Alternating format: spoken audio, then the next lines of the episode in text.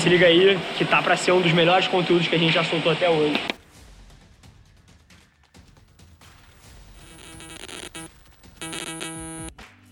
Fala pessoal, hackeando esse conteúdo para colocar o meu chapéu de CEO da Cria, para anunciar para vocês que dia 25 de março às 7 da noite abre a nossa segunda turma. A primeira turma foi um sucesso absoluto, a gente tinha um limite de 200 vagas que esgotaram nas primeiras 30 horas ou 24 horas, agora não lembro, mas foi um sucesso absoluto e a gente abre mais uma turma no final desse mês. Se você não sabe o que é a Cria, a Cria é uma plataforma de educação para jovens profissionais de marketing e publicidade que está revolucionando o mercado. Você pode pegar mais informações no site www.criaschool.com. Se você não conhece ainda, eu te prometo que se você é um jovem profissional, você precisa conhecer o que a gente faz. Então dá uma olhada lá e marca a data 25 de março às 7 horas da noite. Te espero lá.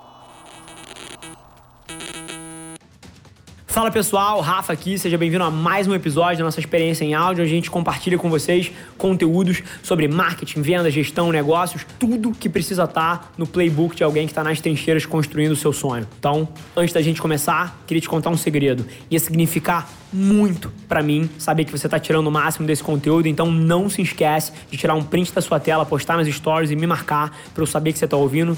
Quem já me mandou alguma mensagem, já me mandou algum direct, sabe que eu respondo pessoalmente todas as mensagens. E agora, sem enrolação, vamos para o episódio de hoje. É muito interessante como a vida separa as pessoas e depois reúne por conta das afinidades e dos objetivos de vida. Eu acho que uma empresa nada mais é do que isso. São pessoas afinadas em busca de um objetivo.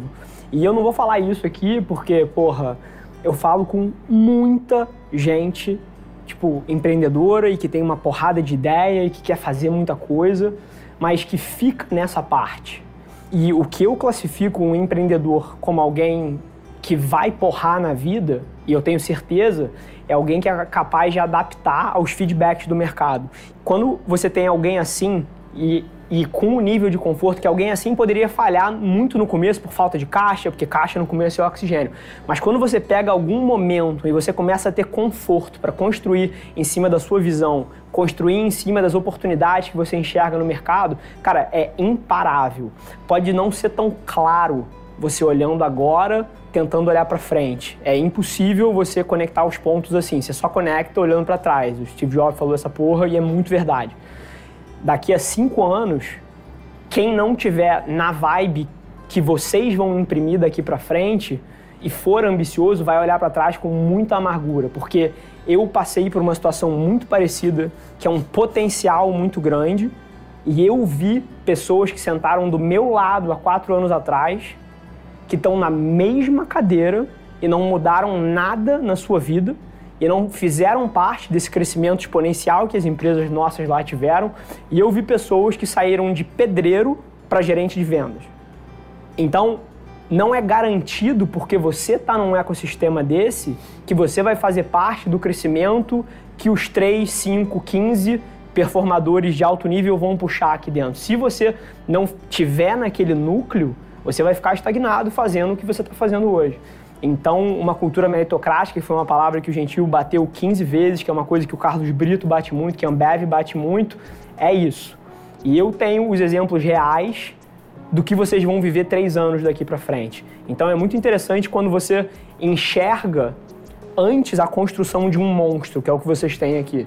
Só que Tipo, é muito interessante você estar tá nesse começo, nessa vibe de incerteza, mas para quem está no começo da carreira, vocês ainda não passaram por isso, e eu também não passei com tanta intensidade e com tanto tempo como pessoas que estão por trás da ProSIC aqui e apoiam o projeto.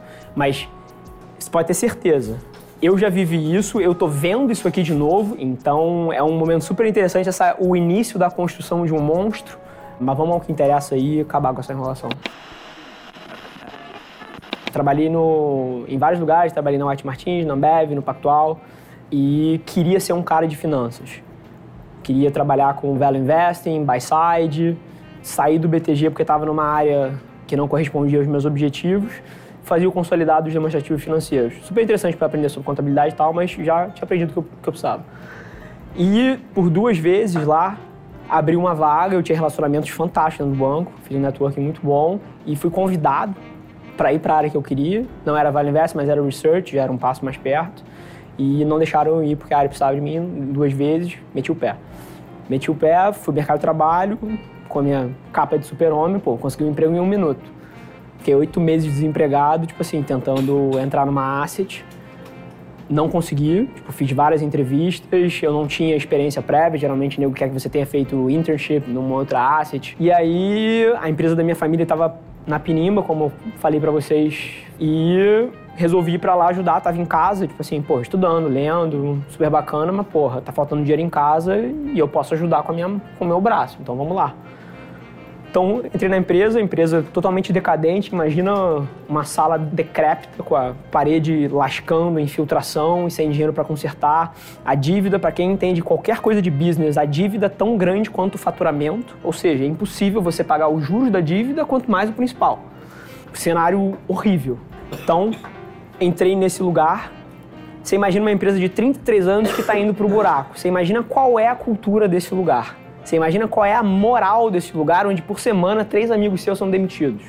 Então você imagina como é que é o cenário. Um lugar feio, com gente ruim, porque ninguém bom fica num lugar desse. E as pessoas boas que estavam lá extremamente desmotivadas e tentando sair, não estavam conseguindo emprego, graças a Deus, porque o Brasil estava na merda. Então ainda continuaram lá. E você imagina para trazer isso para o lugar vibrante que é hoje em dia. Acabei de passar pelo review de performance anual, várias pessoas na minha equipe falando que receberam propostas de outros lugares para ganhar mais e não saíram porque são apaixonados por trabalhar ali dentro. Então, tipo, você imagina essa virada. E tudo isso passa por sair da zona de conforto. Eu sei que dói você aprender alguma coisa aqui, eu sei que dói você tentar uma, um projeto novo que falha, eu sei que dói isso tudo e é muito esquisito até você entrar no ritmo, você ter um cara puxando a empresa nessas direções novas e que está todo mundo sobrecarregado e tentando e, te, e tendo que fazer mais, mas é a única forma. E tipo assim, se vocês não fizerem, alguém vai fazer. Porque para tirar um, um, negócio do chão e para crescer para onde vocês querem, nunca vai ser confortável. Então, eu acho que até um convite, quem não se adapta a esse sistema, tem que pensar de novo onde está.